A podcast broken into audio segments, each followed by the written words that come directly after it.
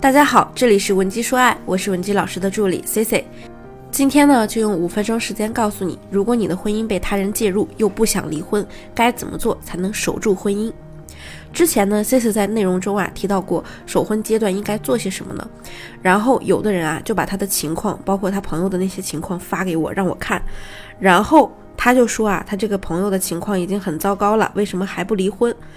这种情况呢很常见，相比于男人而言，女人的忠诚度其实会更高一些。我之前呢看过一个社会性测试，就是让情侣双方互相给彼此打分，结果发现啊，男人一般给女人打的分都很高，甚至是满分；那女人呢，一般给男人打的分都很低，甚至有的及格都没有。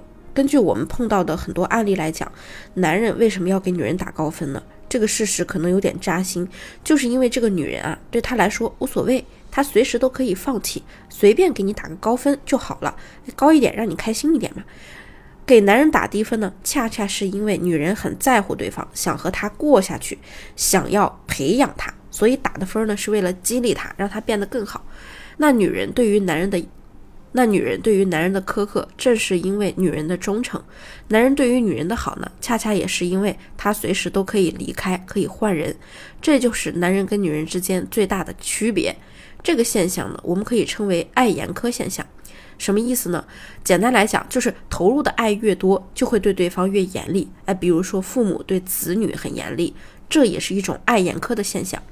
也是基于这一点。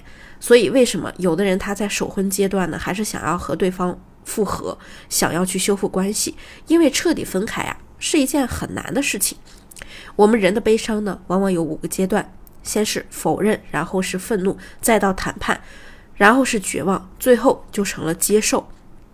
大部分人啊，都是在愤怒与谈判这两个状态之间不断的反复徘徊，所以你会看到这类人，他一会儿想和对方彻底分开，再也不见；一会儿呢，又想和对方和好如初，就这样反反复复的。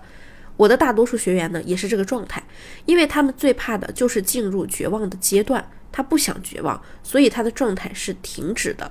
他们不肯往前，所以也走不出来，走不出来，自己又很痛苦，又没有办法彻底的和对方分开离婚。那我一般呢会给这类人建议啊，就是如果你真的想复合，那你就给自己两次机会，两次机会都没有办法复合，你就彻底跟他了断吧。那么复合的第一步就是不要闹，要控制好自己的情绪。很多人呢就是在发现了伴侣出轨以后，就去跟对方撕啊，去跟对方吵。结果怎么样啊？对方要不就是推脱狡辩，要不就是彻底的破罐子破摔，最后呢闹得你们两个人都挺不好看的。这样做也不高级，还不如冷静的去摊牌呢。然后这样闹下去呢，也会正合第三者的心意。很多小三啊，都等着原配来犯错。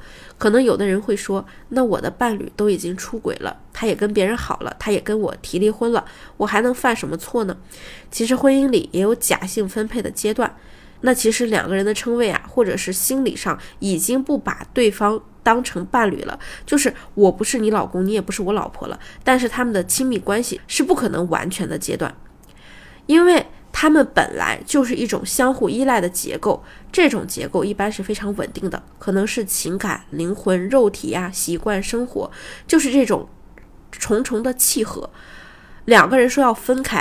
其实很多时候不是一句话就能分开的，必然要经过一段时间，让两个人相互依赖、相互磨、相互契合的模式给磨掉。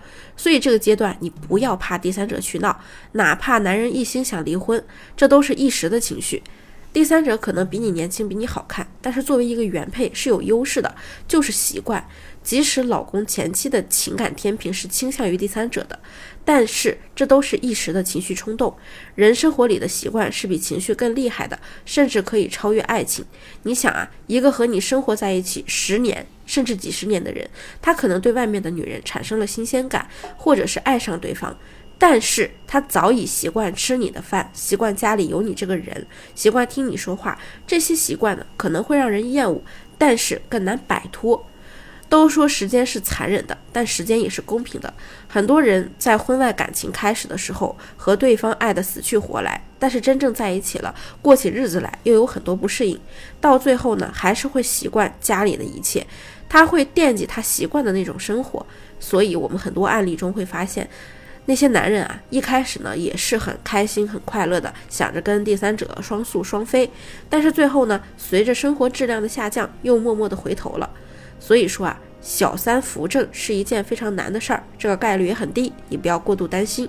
如果你想知道原配在控制好自己的情绪，不作不闹，不给伴侣施压的情况下，怎样可以更好的复合挽回，可以添加我的微信文姬零七零，文姬的小写全拼零七零，把你的具体问题发送给我，即可获得一到两小时一对一免费的情感分析服务。